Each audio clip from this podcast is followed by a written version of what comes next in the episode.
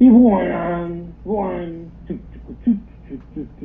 es que e, esa madre va a ser la entrada algún día con música así mamalona, güey, y ruidos de coches. Es lo vamos a presentar el programa, ¿no? Pero bueno, bienvenidos a Vortex F1 Podcast, el podcast de tres amigos muy aficionados del deporte motor, pero sobre todo la Fórmula 1. No somos expertos, no somos pundits, ni tampoco insiders. No nos hacemos pasar por reporteros ni analistas, solo aficionados pero no aficionados cualquiera. Aficionados de los informados, y eso sí, aficionados muy clavados. Nos encantan los coches, las carreras y las discusiones. Pero nos cagan los villavelones, los clichés y sobre todo la corrección política. Y no estamos buscando chamba. chamba, nada. En Fox o ESPN o Sky. Así que no esperen habladito bonito de político de campaña. Producimos CO2 y podcastemos con gluten. Así que si son de los correctitos buena onda, pues tal vez aquí no es. Dicho lo anterior, procedo a las introducciones. En primer lugar, directamente desde la tierra del tío Sam, Aurelio. Presente usted. ¿Qué pasó, Marco? Bernardo, ¿cómo están? Eh, amigos del auditorio, soy Aurelio López, este, ex piloto semiprofesional de carreras, gran aficionado del deporte por muchos años y bueno, me considero informado porque me gusta el chisme.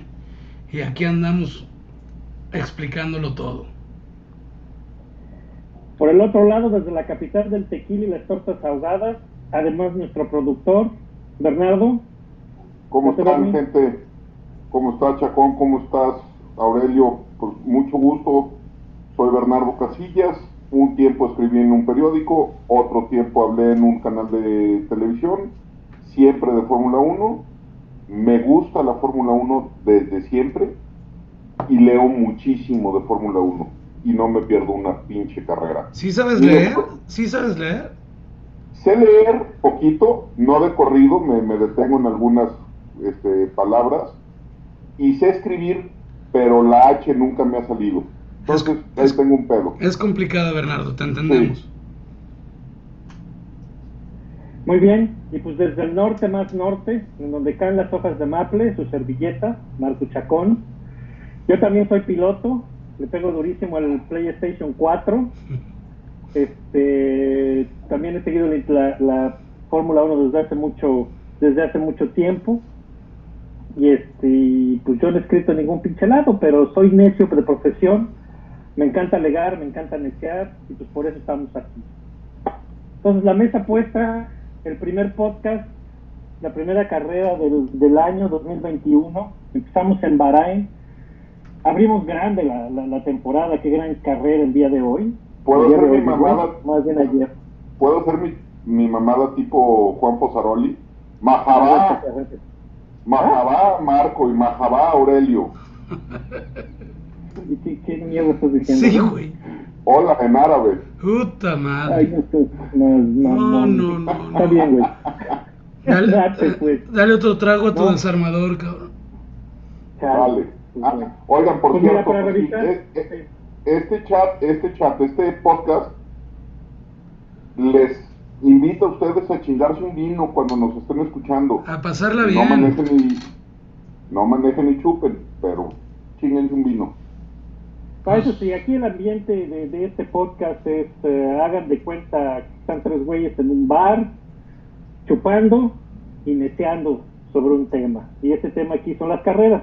Entonces, a ver, este, Aurelio, ¿qué, qué, qué, tú qué estás dándole? ¿Qué estás bebiendo? Pues saludcita, yo me estoy echando una cervecita. Me Este, gusta, muy bien. Mientras no sea Cruz Light. No, pues, no, Tiene que, tiene que tener sabor. ¿Qué pasó? ¿Qué pasó? Ah, bueno, está bien. Cerveza de veras, pues. ¿Tú, Bernie? Un desarmadorcito. Ah, pues muy a gusto, muy bien. No, pues yo estoy Mucha aquí a un, a, a- a un gin tonic que, que se me pasó la mano, pero pues apenas para, para relajarse, ¿no? Qué bonito. Salud, Pues muy señores. bien. Oye, Aurelio, Aurelio, ¿qué marca es la cheve? Capital pecado, no hay de otra. Eso es todo. Esto. 100% ¿Qué- qué chévere mexicana. otra vez? Oye, repítalo porque a ver si nos patrocinan, ¿no, güey? hay, que, hay que tocar puertas, pues. Para puertas. Tú repítelo, güey, en el podcast igual y pega, güey. Siempremente. Va, Está bien. démosle, Órale, démosle mira, la para- pista. Mira, pues, el formato más o menos que hemos pensado hacer es vamos a ir por los equipos de acuerdo a la clasificación final de la carrera y pues de ahí vamos analizando cada equipo, cada piloto y, pues vamos a llegar naturalmente a, lo que pasó en, el pista, ¿no? Entonces empezamos la, la clasificación pues con Mercedes-Benz. Obviamente Lewis Hamilton gana la carrera, Valtteri Bottas llega en tercero, pero empezamos desde la clasificación, porque hay cosas importantes en la, en la, en la calificación. Eh, Lewis Hamilton califica segundo, Valtteri Bottas califica tercero. ¿Cómo vieron la calificación de los meches? Interesante, ¿no?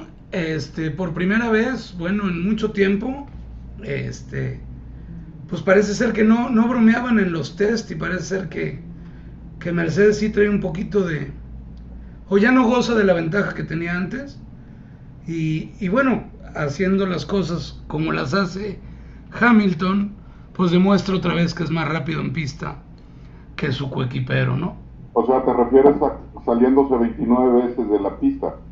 Pero estamos hablando ahorita de calificaciones. Ah, la calificación, ah. Mercedes se ve a, una vuelta, Mercedes parece que, está un pasito atrás de, Red Bull, eh, aunque Luis califica que son más o menos como medio segundo atrás de Max Verstappen. Parece que Luis no pudo poner la, vuelta, una vuelta completa, pues una vuelta limpia.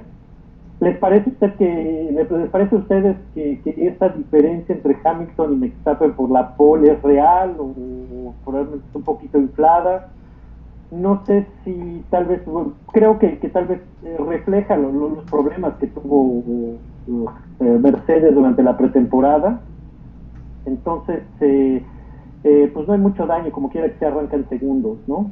Valtieri, pues como siempre, atrás de Hamilton, no hay, no hay de otra, ¿no? ahí es donde le toca y parece que no la va a poder librar de ahí, de ahí en adelante. Después, ahora sí, pasamos a la carrera, que es donde se viene lo sabroso, donde está la carnita, masticar. A ver. En primer lugar, Lewis Hamilton gana la carrera. En tercer lugar, Valtieri Bottas. Lewis Hamilton gana la carrera y la gana en la polémica de la chingada carrera que todo mundo está hablando de esa madre. Entonces, a ver, arráncate, Bernie. A ver, los límites de pista están para algo, ¿no? Y es para cumplirse, y las reglas se deben de cumplir. El límite de pista en la vuelta 4, en la curva 4, era esa línea blanca en la cual Hamilton se la pasó por el arco del triunfo 29 veces. pónganle una barda, pónganle una barda. Así era antes, como piloto, si ves ese espacio extra, lo vas a tratar de utilizar el 100% de las veces. Entiendo el reglamento, pero se me hace muy difícil que lo puedan ejecutar y llevar a cabo si no hay un, si, si queda decisión o criterio de alguien. Siempre. Pero es que no está a decisión o criterio de alguien. A ver, ¿por qué se marca? La, a ver, la línea blanca Bernie, te, el final de la pista, te entiendo el reglamento. Lo entiendo. Pero lo que digo es, ¿cuándo lo ejecutan? ¿Cuándo disciplinan? Ah, cuando es a favor de Hamilton. Ahí sí lo ejecutan. No, mira, en primer lugar, lo, primero que hay que recordar es que efectivamente las malditas líneas blancas están ahí por una razón, que es para delimitar la pista. Y esto fue un problema en Bahrein desde la carrera pasada de noviembre. Eh, empezaron a jugar con los límites de pista y las arañas. El viernes en la, eh, en la práctica, de, de, la primera práctica y la segunda práctica, todo el mundo estaba yendo fuera en esa pista. estaban eliminando vueltas a cada rato. Entonces, es una, es una... estaban ocupados eliminando eh, vueltas y hasta que decidieron que no sabes qué pues mejor este no vamos a vigilar ahí ahí que está bien ahí está libre y con ese mensaje se quedaron por la mayor parte del tiempo. Eliminaron las vueltas que se pasaban ahí en calificación pero varios pilotos fueron muy claros que el güey este eh, les dijo que no iban a a castigar a nadie por pasarse de los límites en esa curva. Entonces, pues ahí es donde estuvo la confusión. Y no lo castigaron, eh, no lo castigaron. Ocon, y su noda hicieron rebases en esa curva saliéndose de la, de la línea blanca y no tuvieron que regresar la posición. Ah, pero se lo hacen a, a Estrellita, al modelito, y no, no, no, no, no, ¿cómo es posible? Le tienen que devolver el lugar, es el campeón del mundo y además es un cabrón buena ondita. Regresen el lugar que gane. Yo mira, creo que está, primero que nada la, la regla está mal. Pongan algo que delimite la pista y que al pasarse sufra un daño. Aurelio, cuando lo ponen, cuando ponen las pinches bananas esas o las salchichas, los pilotos son los primeros en quejarse de que no, es que cómo le pueden poner eso, es peligroso, es... A ver, padre. Bueno, ni modo, no, no, no, no todo es perfecto, pero te prefiero al piloto quejándose que se pasó y le dio en la madre la suspensión, porque eso es lo que pasaba antes. Antes buscabas el límite del coche y si la regabas o te pasabas, sufrías. No, no a... Dime, por favor. sí, sí, no, es que mencionas algo, algo muy interesante porque eh, mucha gente eh, cuando habla esto de los límites de pista y la confusión en la, ambigüedad de, la regla, dice que la solución con la que estoy de acuerdo es pongan grava o pongan pasto. Y de hecho si nos, nos acordamos en un montón de pistas, cambiaron la grava y el pasto para poner asfalto. Sí, que es un el error. El pretexto de esto, el pretexto supuestamente de cambiar el pasto y la grava por asfalto, pues seguridad, siempre si pones la seguridad como argumento, pues ya con eso puedes hacer lo que quieras, ¿no? Porque, ay, sí, como la seguridad, no inventen. Pero la verdadera razón, ¿por qué, bueno, ¿por qué la seguridad? Porque eh, la teoría o el razonamiento era que si te sales de pista, si tienes asfalto, tienes mejor grip para frenar y evitar chocar contra la barrera. Ese es el supuesto razonamiento. Pero la verdad de por qué los run-ups por asfalto es porque ¿sabes cuánto cuesta un ala delantera, cabrón? Bueno, pues no es mi problema. Cuesta 100 mil dólares. Entonces, salirte al asfalto o salirte al pasto y romper el ala delantera por un pequeño error del piloto cuesta mucho dinero. Marco. Entonces, usando el argumento de la seguridad, decidieron cambiarlo por asfalto. Pero yo estoy de acuerdo. Si pones asfalto, entonces, eh, eh, si pones pasto o grava en lugar de asfalto, pues obviamente todo el mundo va a respetar los límites de pista. Marco y Bernie, ¿se pueden imaginar la chicana de los campeones ahí en, en, en el circuito de Montreal, en el Gilles Villeneuve? con asfalto para que no se pasen los pilotos? Pues se la pelan, muro. Se la pelan. Y es lo que hace la curva enigmática, es lo que hace lo que es, donde se definen carreras, donde se definen la carrera de un piloto en algún decir, este, porque pagan las consecuencias. Sí, sí exacto, exacto. Entonces, yo, aquí la, cuestión, lo, que se, lo que se pierde es, es que hay ambigüedad en una regla muy sencilla. Porque si tú permites sobrepasar la línea, el límite, la línea blanca, el límite de la pista, estás adoptando esa parte del asfalto como parte de la pista. Este argumento lo hizo Will Buxton en, tanto en su podcast, en su canal de YouTube como en su cuenta de Twitter, y es a mí lo que me parece lo más lógico. Si estás dejando que fue lo que hizo más, es decir, que no vamos a castigar el, eh, la salida, el límite de esa pista en esa, en esa curva en particular, pues estás dando licencia que se use como parte de la pista. Entonces es una ambigüedad dejar que se pasen ahí solitos cuando están buscando tiempo de vuelta, pero no para rebasar. O es parte de la pista o no es parte de la pista.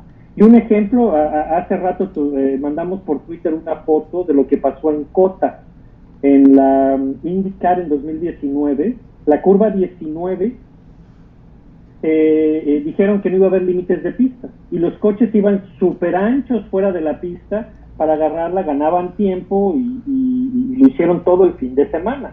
Entonces, punto, se quitan los límites de la pista, no hay límites de pista.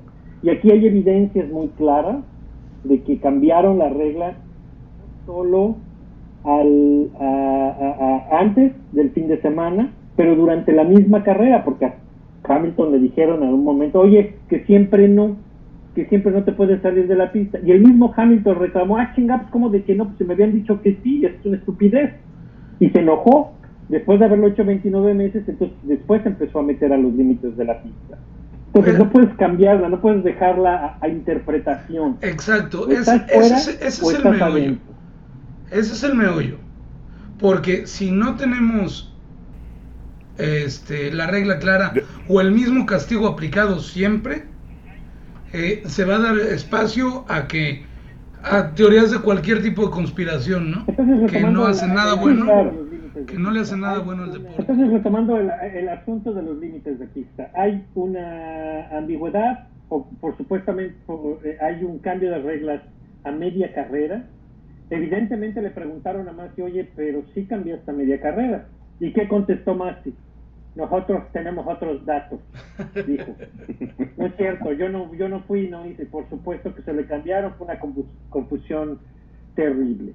Entonces, le quita, quita la victoria de Hamilton porque, porque pues, al final pues hizo una buena carrera. Marco, pero es una, es una mancha, es una mancha.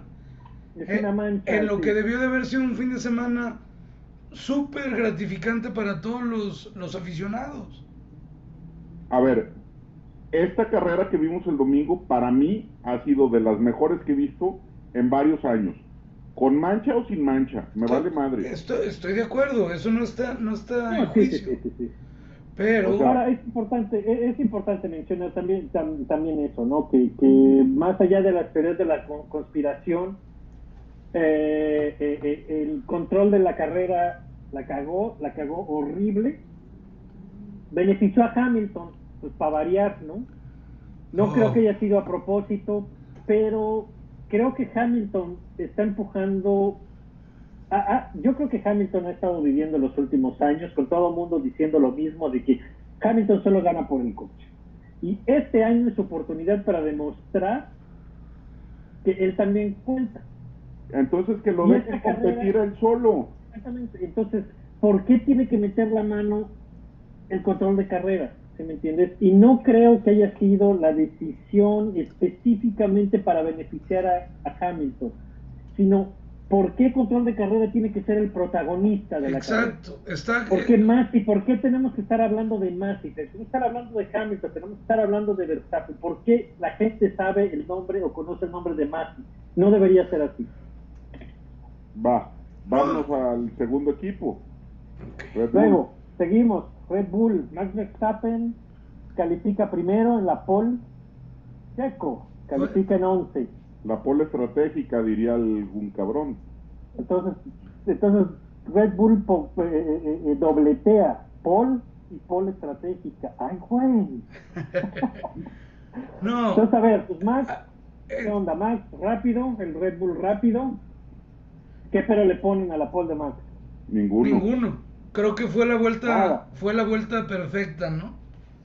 Combinó los, los tres sectores, los combinó y le sacó el mejor provecho al coche. Preocupante. Bien, el coche ve fuerte. Bien. Ahora Checo, en el 11, ¿qué pasó ahí? Está lento, es lento.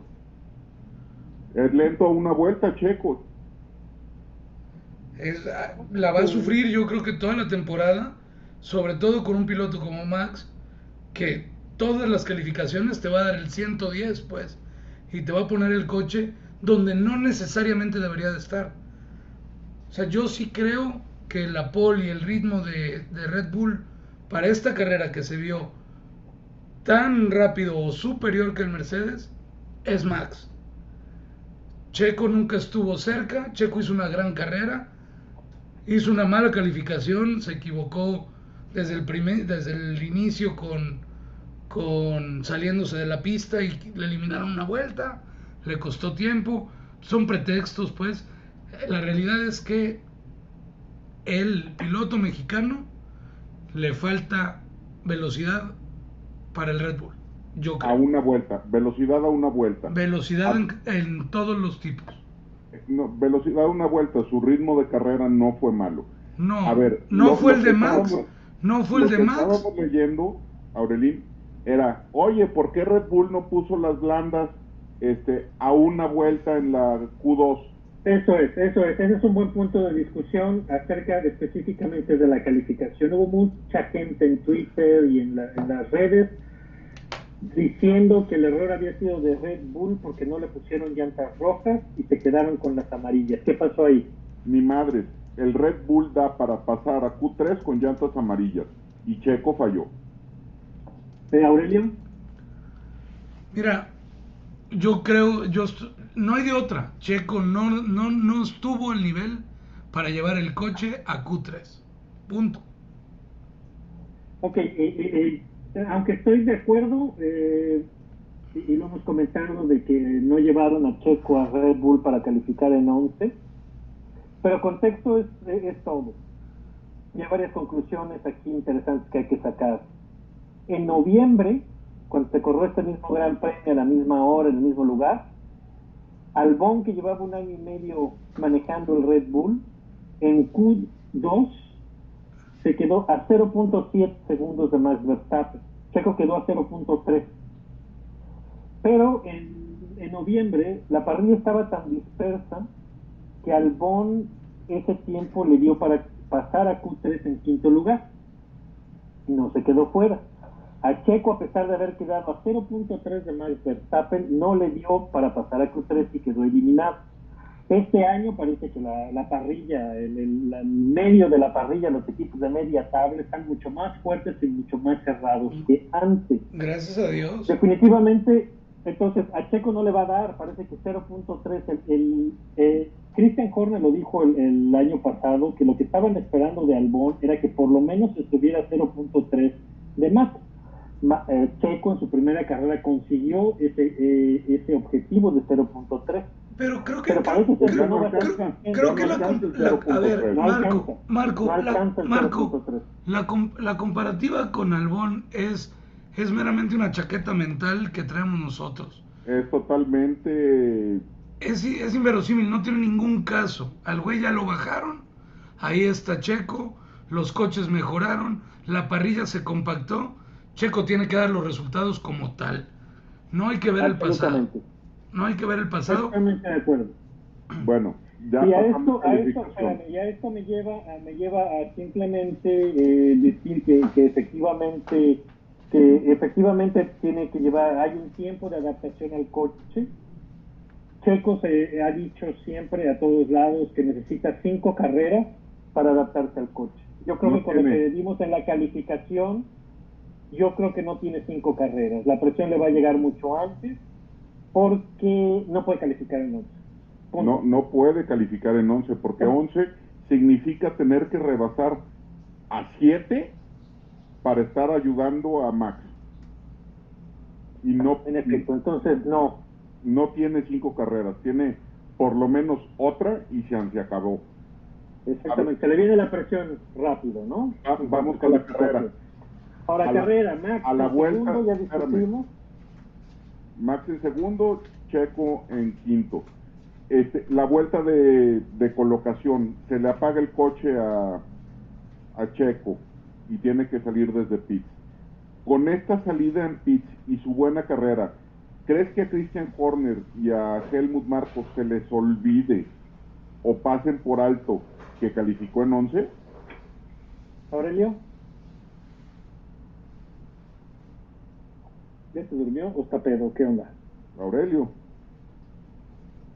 Ah. Bueno, mira, yo creo que, que no creo que la que la calificación, aunque estuvo mal, no creo que tampoco Horner y, y, Marcos se hayan puesto tampoco demasiado flamenco, aunque no se haya visto bien, aunque no haya sido lo que lo que esperaban. Pero bueno, calificación dijimos que Checo no fue llevado a Red Bull para eso. En el, el domingo, Checo demostró por qué Red Bull lo llevó a, su claro. Y podemos empezar desde el momento en que se le apaga el coche. ¿eh? Se le apaga el coche y en lugar de paniquearse, quita el volante y dice, a ver, espérate, vuelve a poner el volante, checa los sistemas, reinicia el coche y sigue adelante. Eso solo lo hace piloto con experiencia. Se le apaga el coche y se le apaga la comunicación, ¿eh?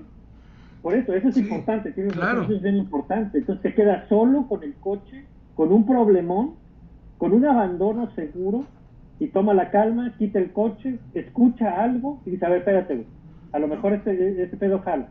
Vuelve a poner el, el volante, checa, hace el procedimiento de, de, de reinicio del, del, coche y lo hace arrancar y lo hace seguir. Convierte un abandono de Red Bull en una oportunidad para seguir en la carrera. Y esa oportunidad para seguir la carrera la convierte en un quinto lugar. Estoy de acuerdo. Y, Entonces, y, y Checo muestra, no sé si, muestra una, sí. una calma y una madurez, este, bueno, importantísima, ¿no? No creo que un novato o, o un, una, un piloto nervioso tenga la, la, calma de hacer lo que hizo. Lo cual demuestra pues, que Checo está bien, demuestra que Checo está presente, está consciente y, y, y, bueno, saca el mejor resultado que se podía pedir con, con, con la situación, ¿no? Si hubiera arrancado en 11, ¿hubiera terminado también en 5 o Pro, más adelante? Probablemente quinto, ¿eh? El ritmo que traía es de quinto, no daba para más. Yo creo que sí hubiera podido estar mucho más cerca de, de, de, Lando y probablemente hubiera podido tener el cuarto. Y con el problema que tuvo Bota, probablemente hubiera podido pelear el podio. O una corretiza sí le hubiera puesto a Botas. No sé si hubiera tenido el podio, pero sí le hubiera puesto una corretiza a, a Botas bastante Qué optimista. Qué optimista, Marco. Tú muy bien. No, te, te, te estirando la suerte, pero, pero cuarto probablemente hubiera sido posible. Entonces, muy buena carrera de Checo como piloto, mala calificación. Pero y... ¿Sí? tenemos que, tenemos que, si, si Checo se va a encontrar en estas situaciones arrancando tan atrás de su, de su coequipero y de la parrilla, recordemos que, que la carrera del domingo se viene una pista donde se puede rebasar, ¿eh? Hay sí. otras donde no va a tener esa la ventaja. Siguiente, la siguiente pista no se puede Entonces, Checo, yo creo que sí tiene un grave problema en mejorar su no. habilidad de poner a coche, el coche a punto y el coche bien en la parrilla. Si no, va a sufrir. Conocemos la, la paciencia que tienen Christian Horner y Helmut Marco. O sea, Gasly ya conoció la paciencia, Viat ya conoció la paciencia, y con lo que nos enseñó su noda este domingo, yo creo que ya se, se empiezan a fijar en él, ¿no? Por supuesto. Fíjate que, bueno, fíjate, es, temprano, vamos a, a platicar un poquito de, de, su noda más tarde cuando le toque a Alfa Tauri, pero si Checo se está cuidando la espalda de Gasly o Albon, a lo mejor es su noda el que le va a dar el calambre, ¿eh? Yo creo que es. Pero bueno, es temprano, esto es temprano. Tienes razón, Marco. Es muy temprano en la, en la temporada. Va una carrera como para llegar a, a, conjeturas, ¿no? Pero lo que sí es una realidad es su noda japonés con Honda es el principal aspirante a ese asiento. Puede ser, puede ser. No, pero Honda ya se va, ¿eh? Pero bueno, ese es otro. Es otro a ver, Honda, para otro, otro. ¿Honda se va si queda campeón? Sí, sí, ya sabemos que se van de cualquier manera. Ok. Ok. Sí, sí, sí. Bueno, es lo que dicen, digo, no sé si vayan a cambiar de, de opinión, pero eso es lo que dicen. A ver, vamos, siguiente equipo, McLaren. El que sigue, McLaren, Lando. Lando califica. ¿Dónde está Lando? Lando califica séptimo Danny Rick le gana la calificación calificando en sexto. ¿Cómo vieron la calificación de los McLaren? Atrás de los uh, Mercedes, de los Red Bull, pero atrás de un, de un Alfa Tauri. Alfa Tauri ¿eh? Sí. Pero Danny le gana, le gana a Lando. ¿Cómo vieron la calificación ahí?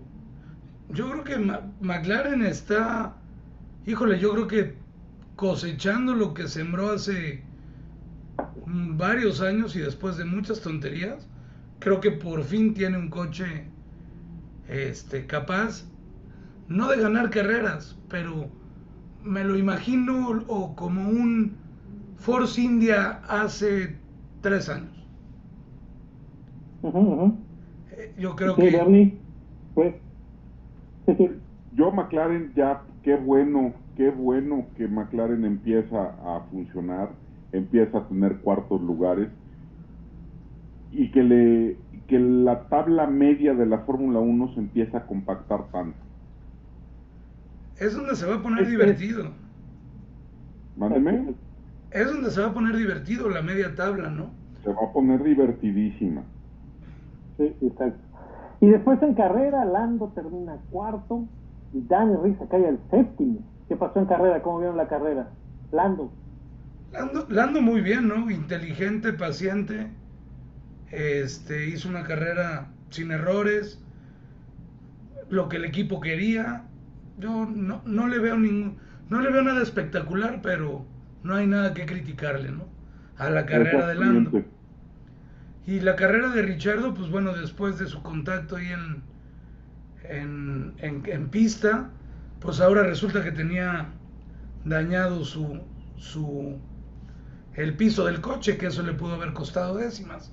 Sea verdad o mentira, no lo sé. Sabemos que Richardo tiene el talento. ¿Qué pasa? ¿Se le habrá se, se estará quedando sin hambre? Ya son muchos años los de Richardo ahí. ¿Tú, Bernie? Lando, ni fu ni fa, rápido, este, pero no fue espectacular, no tuvo tanto tiempo de pantalla, entonces pues llega cuarto, tranquilo, sin, sin presionar al tercero, pero sin recibir presión de Checo, que quedó en quinto. Y Pero pues muy bien, ¿no? No, muy bien, Lando, muy- bien. Digo, McLaren, nada más. A ver, fue lo que dije. Me encanta A que ver. McLaren esté llegando en cuartos. Y, y al ratito que lleguemos a los Ferraris, pues voy a gritar después de las vueltas que pusieron el par de Carlos en calificación. Sí, de eh, acuerdo. Sí, sí, sí, yo creo que yo creo que Lando Lando se aventó una muy buena carrera. Eh, su primera su primera vuelta fue espectacular, me, me pareció muy bien, atacó eh, empezando a Ricardo y, y le arrancó el, el puesto, creo que fue a Leclerc que después lo atacó y fue, fue muy, muy buena carrera. Eh, Lando me parece que está poniendo un golpe en la mesa y diciendo McLaren es mi equipo. Por el otro lado, Daniel Ricardo, pues a lo mejor todavía también eh, eh, se está adaptando al coche, eso lo dijo en entrevista después, dijo, me falta todavía conocer, acoplarme al coche, eh, va a llegar. Dani tiene la, la capacidad, eh, lo sabemos bien, va a haber buena batalla ahí, pero yo sí creo que McLaren es el tercer mejor equipo, que va a ser el tercer mejor equipo. Mucho mérito a McLaren, ¿eh? porque cambiar de motor no es cualquier cosa, ¿eh? hay, que, hay que cambiar el diseño del coche para hacer acomodar el motor allá atrás. Eh, no siempre resulta sencillo. Y McLaren lo hizo muy bien, no perdieron ritmo, están ahí y yo creo que son en serio. Yo creo que les va a ir bien ahí. Luego, seguimos con los Ferrari. Charles Leclerc queden, eh, pues primero eh, Charles calificó cuarto, eh, Carlito Sainz en octavo. Eh, ¿Cómo los vieron calificar? Charles se avienta otro vueltón no, como lo que se avienta otro especialista en clasificación. Bendito sea Dios, regresaron los coches rojos. ya los extrañábamos. Ya se extrañaban cabrones esos putos coches. Y sobre todo con el Baby Charles. Bárbaro, tremenda vuelta. Carlos en octavo, no es malo, pero acaba de llegar, está poniendo, se está Tampoco acomodando en conoce este el Ferrari, lo pone en octavo, Creo- nada mal. Creo que el ejemplo después que Marco, el ejemplo que, Sí. que- el ejemplo que acabas de dar de Lando Norris asumiendo el, el liderazgo en McLaren, creo que ese liderazgo en Ferrari no está en discusión. Charles se adueñó por completo del, de la escudería. La escudería se enamoró por completo del piloto monagués. Entonces, se ve un futuro largo y prometedor de- del piloto, del joven piloto, ¿no? Sí, de acuerdísimo. Ahí, Este, ahí no hay discusión de quién es el piloto número uno y quién es el piloto número dos. Lo Por cual, más que lo- no quieran decir que no hay piloto número uno en Ferrari y las arañas, el bebé, el niño querido de Ferrari, ahorita Charles Leclerc. Entonces, por eso, yo, yo sí debo, debo admitir que sí pensé que Carlos iba a llegar un poquito más huevudo, pues, porque ha salido de, de- de tres equipos importantes llega a Ferrari y no creo que esté acostumbrado a ser violín de segunda mano, cabrón. No, no, no, lo va a hacer. Mira, eh, Carlos también lo entrevistaron al final en varias entrevistas, que, que no, solamente allí en, en la televisión Sky, en, en otras. Y también dijo un poco, un tanto lo que lo mismo que dijo Ricardo, que se está acoplando al coche, que está empezando a conocer los sistemas.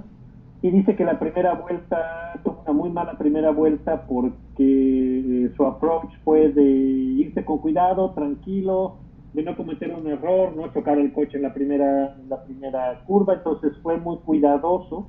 Y él mismo dice, las siguientes carreras no voy a ser cuidadoso, voy a hacer lo mismo que he sido siempre, agresivo, atacar, ir adelante.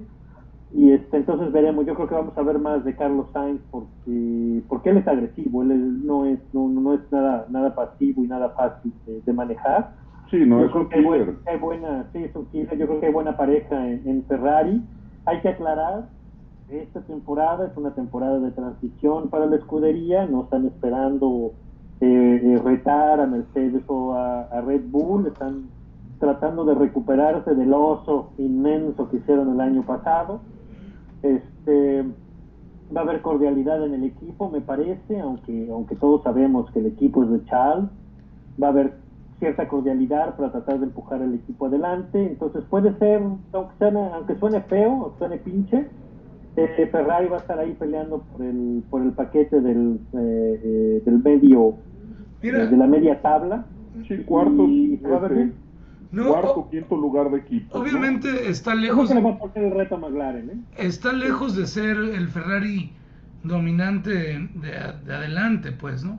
Pero un Ferrari, No, un Ferrari competitivo a media tabla, compitiendo con McLaren, con, con, Alpine. con Alpine y con Alfa Tauri, a mí me suena sabrosísimo, cabrón.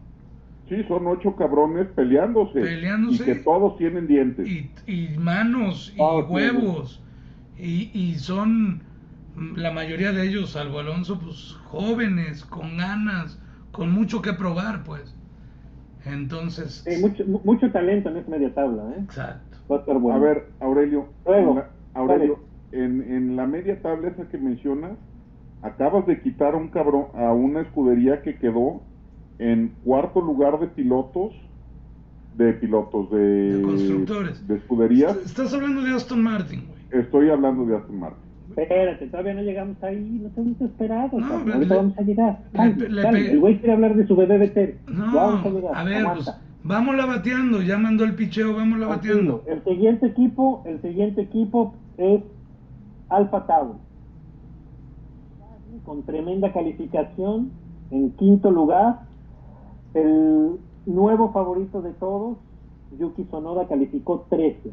Imagínate Entonces, si la calificación pista Alfa Tauri, completa. ¿cómo vieron? Calificación Alfa Tauri, ¿cómo vieron? Muy fregón, muy bien. ¿ok? Parece ser que los Alfa Tauri eh, gozan también del beneficio de la nueva unidad de, po- de poder de Honda. Pierre Gasly, el cabrón es bueno, pinche. No, pues, mete un vueltón y pone el carro en quinto. Y Yuki, pues 13, no es bueno, no es malo, tiene que, que, que empujarle, ¿no? ¿Cómo ves, Aurelio? Mira, estoy viendo los tiempos ahorita de calificación y yo creo que la vuelta de Gasly es, es digna de, de- de hacer mención de una estupenda vuelta. Brutal. Así como la de Verstappen, creo que pusieron el coche a lo mejor donde no debería de estar. Y, y eso hace que la diferencia con su noda en calificación se vea tan larga, ¿no? O tan amplia. bien. Pero yo creo que Alfa. Alfa Tauri, el equipo italiano, este, pues bueno, ganó una carrera el año pasado con Gasly, se ha mantenido, este, si no haciendo gigantescos avances de temporada en temporada, sí sigue por lo menos la tendencia de los demás, no parece que se queda atrás, y, y yo los veo bien, otro digno contendiente ahí para, Media tablita fregona. para media la tablita. tablita, ¿sí? Y luego fíjate en carrera, pues se confirman tus sospechas. Yuki Sonoda termina noveno con buenos puntos, pero ah, pinche Pierre Gasly, termina 17, hace un contacto con Daniel Ricardo en la primera vuelta, se queda sin, al- sin ala frontal y pues ahí echa a perder todo riega el tepache, ¿no? ¿Cómo ven? Sí.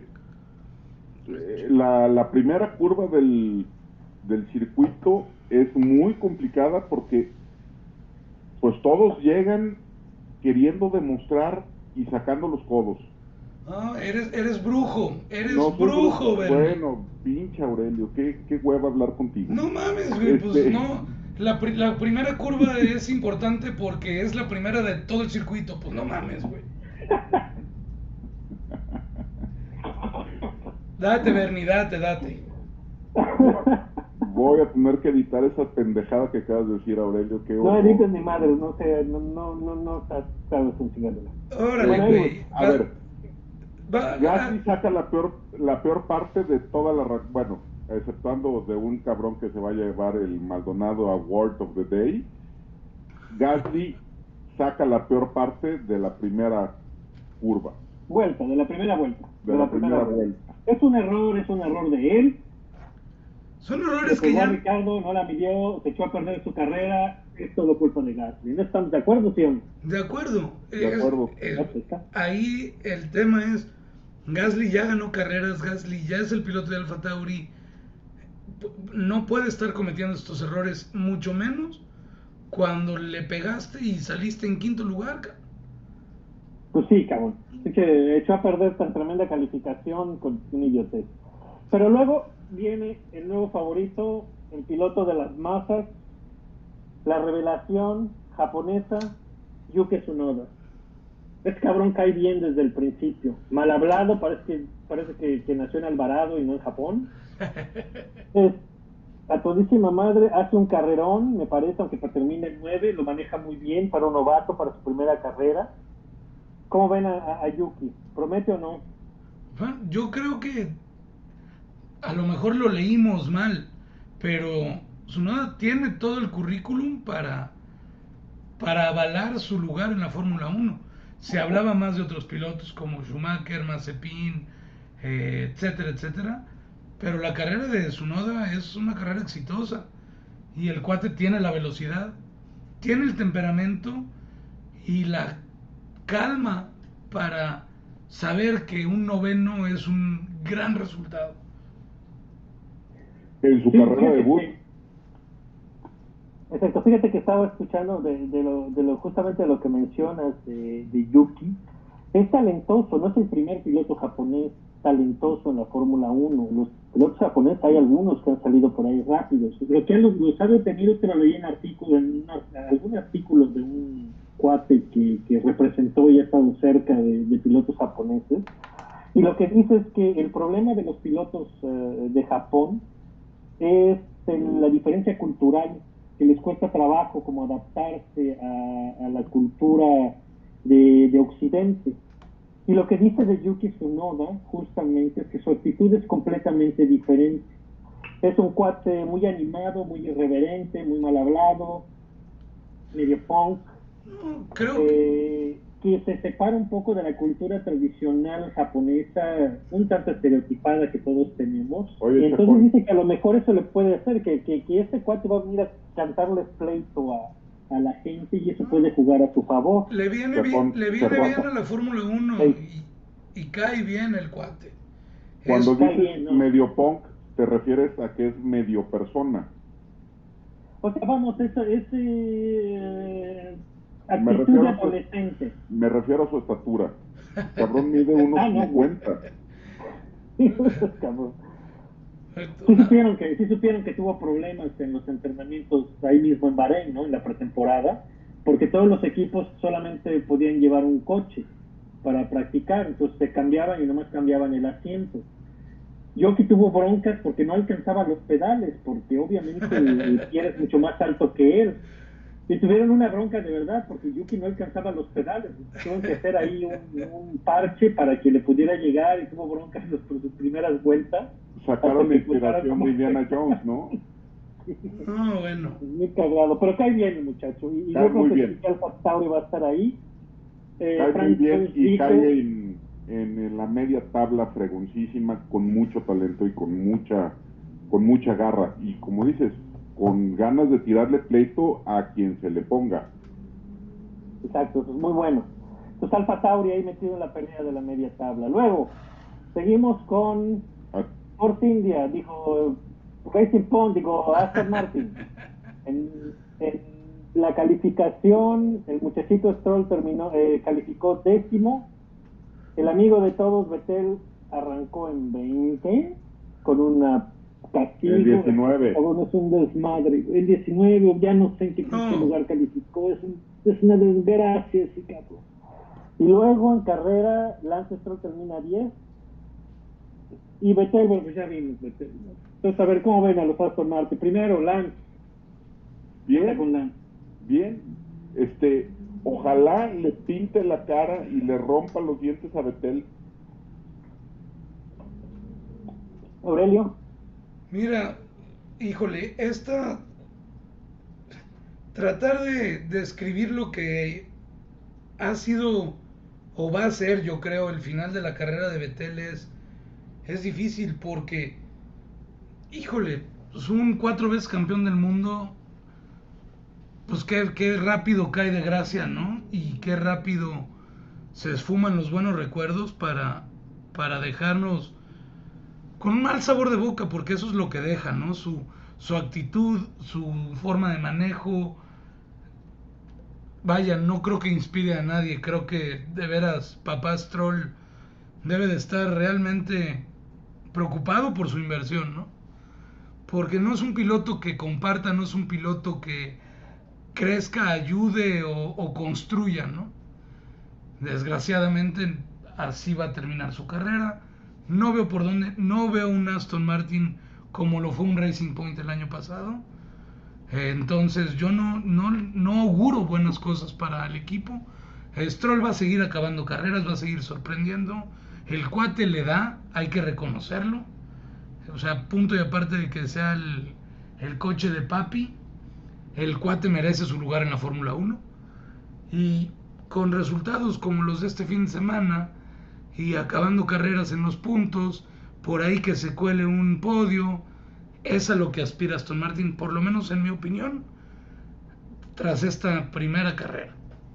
¿Aston Martin cae en la media tabla o se va a la categoría C?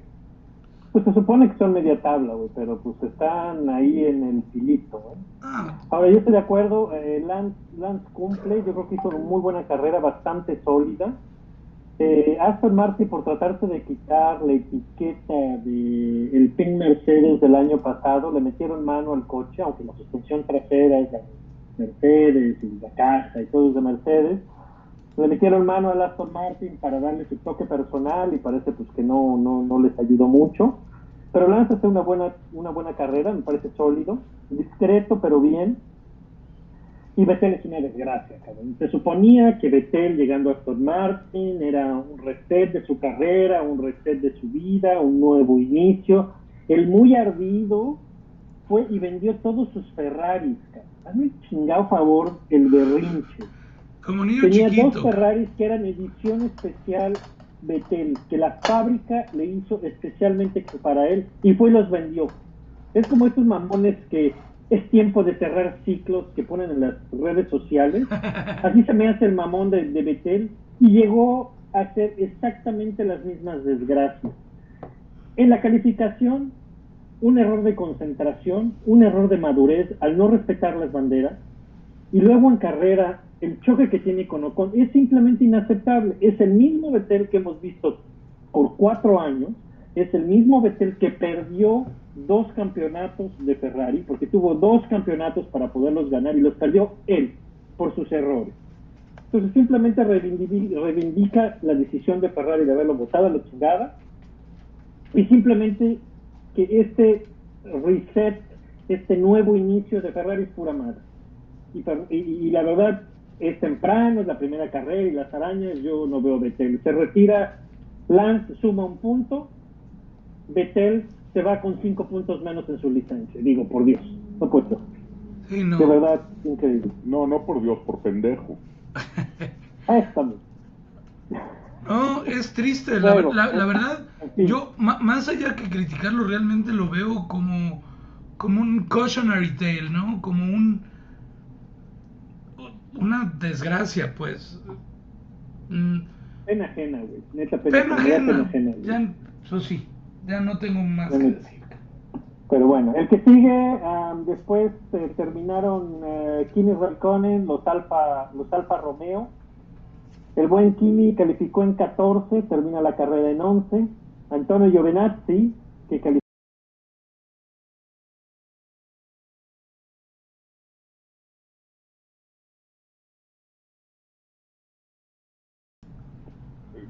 Zona C, no, no creo que vaya No, a sí, dar mucho más que el, que el onceavo de Kimi. sí mejoraron, por lo de- menos en, califica- en calificación mejoraron. El coche se ve más sólido, se ve más reliable. eh, eh, no, obviamente no, no son amenaza para... No, no van a ser una amenaza constante para los puntos, pero sí es, yo sí los veo mejor que el año pasado. Y, y yo insisto, tener a Kimi Raikkonen ahí vale la pena. whatever. Anyway, eh, digo, definitivamente Alfa Romeo se beneficia de- del avance de, de la planta de poder de Ferrari, De se ven mejor, se ven más sólidos. Eh, pero, pero igual que Verne, yo los veo como los líderes de la clase 3 o de la clase C.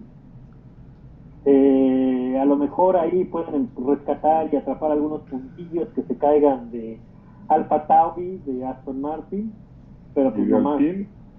Va a ser bien interesante, va a ser, espérame, todavía estamos todavía en esta Romeo, güey, aguanta, güey. no, a ver, que, que, Lo más le caigan interesante- pendejo. Cabrones, es que si nos Ah, vamos. pues todavía a no, ver, güey. Ahorita discutimos a- al fin cuando a lleguemos. ver, le voy a hacer una, La- pre- una una- cuestión una pregunta a los tres personas que nos van a escuchar. Vamos a hacer una. Un. Ay. Resumen de todos los equipos por carrera. Más o menos, nomás comentario, güey, pero es que les encanta la chaqueta mental y hablan mucho. Pero es así nomás de rapidito. Dale. Ahora sale Alfa Romeo, luego seguimos con, con Alpine. Eh, calificaron Fernando Alonso, pone el Alpine noveno, Esteban Ocon en 16, terminan, bueno, Esteban Ocon en 13 y Fernando Alonso abandona por Abandona una Por- por vuelta por de un- se, comió un sándwich de más. ¿Cómo vemos, cómo vemos Alpine?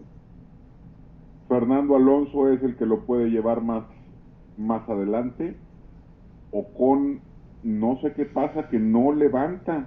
No, no es el Ocon que vimos en el coche rosa de Racing Point o como se llamara entonces. Este, pero yo creo que ahí la, la batalla se la lleva Alonso. ¿Eh, Aurelio?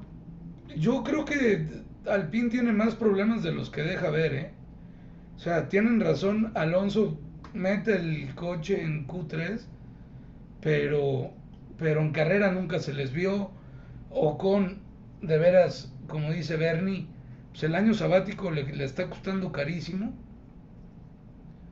No se ve, no se ve en, en su mejor momento y ni mucho menos con signos de mejora, ¿no? Que es lo preocupante. A mí Esteban Ocon me caga, eh, creo que está sobrevalorado, pero me cuesta mucho trabajo valorar su, su actuación este fin de semana en, en calificación con las banderas amarillas de Mazepin y todo el rollo, y luego en carrera eh, Betel dándole una rimón, pues me cuesta mucho trabajo ver. Y luego Fernando Alonso califica en noveno. Eh, la mayor parte de la carrera, cuando todavía estaba en carrera, estuvo en el top 10, llegó a estar hasta 7, bastante sólido. Me cuesta mucho trabajo saber, tratar de imaginar ¿Hasta qué es Alpine exactamente. Fernando Alonso es garantía, digo, noveno está, está cabrón. Eh, pues pronóstico reservado, ¿no? Veremos las siguientes carreras. Y luego más atrás, pues este. Williams y Haas, cabrón, ya. William y Haas. ¿Qué decir ¿Qué los... Nada que de. Williams y Nada, que- es una pinche tristeza lo que pasa en Williams. Y no se ve cuándo ni cómo mejoren, la verdad. De Haas, no hay nada que decir, pues el dinero ahí es el de Mazepin, le están dando la oportunidad a Schumacher, pero no va a haber resultados No va a importantes. haber nada más. Nada más, ¿no? Entonces, yo sigo en duelo por la lenta muerte que ha sufrido Williams de ah, ocho años para acá. Sí. De la fregada. Ey. Este, a- hace rato escuchaba o leía un tuit que Grosjean estuvo más tiempo en el fuego que lo que Mazepin estuvo en la carrera del domingo. ¿Qué, qué mamón eres, cabrón. no, mames, la banda es. Qué bárbaro. No, Pero pero. es neta, pero es neta, pero es neta. No, y, y vi- vieron su accidente. Su, su accidente, su, Solo. su trompo es de Kinder. O sea, es de Kinder. sí, está cañón, está cañón. Y No. eso lo convierte en el Maldonado Award winner. Sí, Yo- como dije, no. Yo creo que. Seguro. Y mira que se da un tiro con Betel, ¿eh? Pero sí, no cómo ayudarle al muchacho. Ni cómo ayudar. No, Mira, lo único que es, me da. Ajá. es por, por, ¿cómo se dice? Por acciones acumuladas. No, sí. Free Practice 1, trompo. Free Practice 2, trompo. Free Practice 3, trompo. Calificación, trompo. Carrera, trompo. Carajo, cabrón, aprendí a manejar. Mira, la madre. Pues, Lo único que me da, lo, lo único que me da pesar de ese, de ese, de ese grupo de, de pilotos es neta ver a George Russell atorado. Es, George Russell va a llegar a Mercedes en unas siete carreras, tranquilo. Pero pues me- hay que verlo ahí ya. a ver, oráculo. Schumacher está ahí para aprender. Oráculo Marco-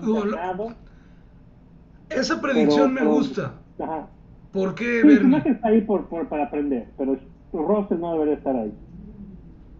Entonces, ¿ustedes ven a Russell en Mercedes antes de que antes Ya. de la media temporada? No, no creo, no creo. Bernie sí, yo no. Yo, yo no creo que Bottas este, vaya a, a la posada de Mercedes, ¿eh?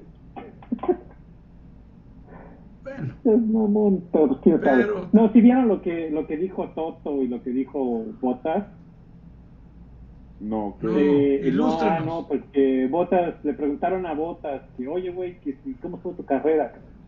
No, pues la verdad es que pinche parada de pit me jodió todo el asunto. Y lo que contestó Toto Wolf, dijo, no, más bien lo que te jodió fue tu mala primera vuelta. Porque perdió la posición con, con Leclerc en la Con primera Leclerc. vuelta. Entonces está, está tensa la cosa ahí, está tensa. a ver, Pues yo, yo decía que Bottas no iba a la, a la posada. Pues no creo que vaya a la fiesta del 5 de mayo. es, pues sí, güey, porque la posada es hasta fin de año. No, mira, sí, las cosas seguramente deben de estar tensas en Mercedes. Toto ya se dio cuenta que no puede tapar el sol con un dedo y la diferencia el año pasado, y bueno, desde que llegó Bottas a Mercedes, sigue igual o expandiéndose, pues, ¿no? Russell Sí. demostró que tiene los, los atributos, los huevitos y las manos para llevar el Mercedes a, al, por lo menos más cerca que a, a Hamilton, ¿no? A mí me encantaría, yo so- soporto esa teoría de, de Bernie. No creo que pase, pero pues sería chido, sería muy bueno. Pero no Soñar que se vale, no cabrón, pase, porque soñar creo, se creo vale. que tienen un plan, creo que tienen un plan para, para Russell y se la van a llevar tranquila y, y va a llegar. Solamente que es muy pinche verlo allá atrás. Pero bueno, para cerrar eh, el programa, eh, vamos a dar nuestra evaluación final de, de cada piloto. Eh, consultamos algunos matemáticos de MIT y unos científicos de la NASA para llegar al, al mejor método posible para evaluar a cada uno. Y la conclusión fue que el más fácil es un método binario. Sí, Centennial, binario. Dije, me- se les atora el chilate deslactosado. Entonces, como funciona el sistema es, imagínense ustedes que son el team principal del equipo, llega el piloto y entonces ustedes se acercan a ellos, junto a ellos, y si hizo muy buen trabajo, le dan una palmadita en la, escada, en la espalda, pero si no, un zape soplamocos por pendejo, porque lo hizo muy mal. Entonces es muy fácil.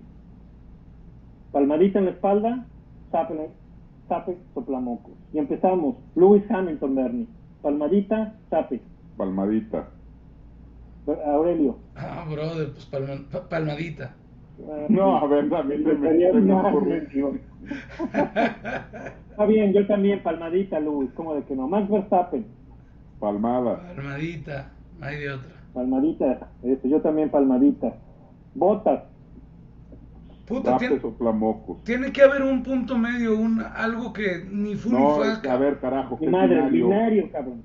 A la verga, pues putazo. ¿Qué Sape, le dijiste? sape. Tape, tape a, a- a Teddy Mo- No fue su culpa la parada de Pitt, pero no rindió lo que tenía que rendir. Sape. Lando Norris, Palmada. Palmada. Lando Norris palmada. Checo, A ver, espera, Bernie no va a poder hablar ahorita. no, palmada. palmadita, como no, tú, eh, Aurelio. Por supuesto que palmada. Sí, está bien, le toca palmadita. Sabe dónde tiene que meterle, sabe dónde tiene que mejorar, pero su domingo le toca palmadita. Charles Leclerc, Palmada. Palmada. Y abrazo. Y beso. Aurelio, También, palmada. Muy bien el monagués. Cómo no, cómo no, niño Leclerc, bien, palmadita. Dani Rick, Zape. Dani, eh, Dani, Richardo, sa- sape. no, zape. Digo, está bien que se adapte, que la chingada, pues un zape para que se ponga abusado y Sí, se adapte más rápido. porque no puede andar quedando en séptimo. Vámonos. Carlos Sainz, Sape. Zape. nada, palmadita. Ah. Palmadita, palmadita. Órale, pues, órale, tiene que darle sal. Se vale. Yuki, Palmada. Palmada y aplauso y abrazo y todo. palmadita, cómo no, también abrazo, pero hay que agacharse porque Chin chin y saque y todo el cotorreo. Sea, cómo no, salud, con un saque, cómo no, Lance, Palmada. Lance, palmada. Está que va a cargar el equipo el pobre cabrón, ya lo paga y ahora lo tiene que cargar. pobre, está bien cabrón, ya que lo pague, que lo cargue también, palmadita, Lance Strong, Kimi, Palmada. Palmada. eh, no, zape, porque me caga y no hizo nada maravilloso, ahí está nomás estorbando. Antonio Giovinazzi, Sape. No te creas, palmada. Pues no hay nada más que hacer. ¿Qué, qué puede hacer? es que no hay mucho que, que darle, pues sí, pues sí, pobre güey. Palmada, que acabe sus carreras. Palmadita para que se anime. ¿no? Para que se anime, para, para, para levantar el ánimo. No, pues yo un zape también para que se le quite lo pendejo. Pero ese, ese ya no, no necesita zapes, güey. Ya sabemos que ese es su lugar, güey. Pues sí, pues sí. Esteban Ocon, Zape. Nada, también ya que se vaya la chingada. no, sabe porque me caga, nada más por eso, porque no me sorprenda. George Russell, Palmada, no puede hacer nada más. pues sí, palmadita. Aurelio, Zape. Chingado. Pues nada más para chingarlos, cabrón. Pues no puede hacer nada. para, que se aliviane, está bueno. Alivian el pedo, eh. Betel, por Dios santo. No, putiza. Putiza, yo estoy de acuerdo. A su casa. Sabe, pero que me quede la mano roja, güey, así desde que digo, ay, güey, ya no la puedo mover.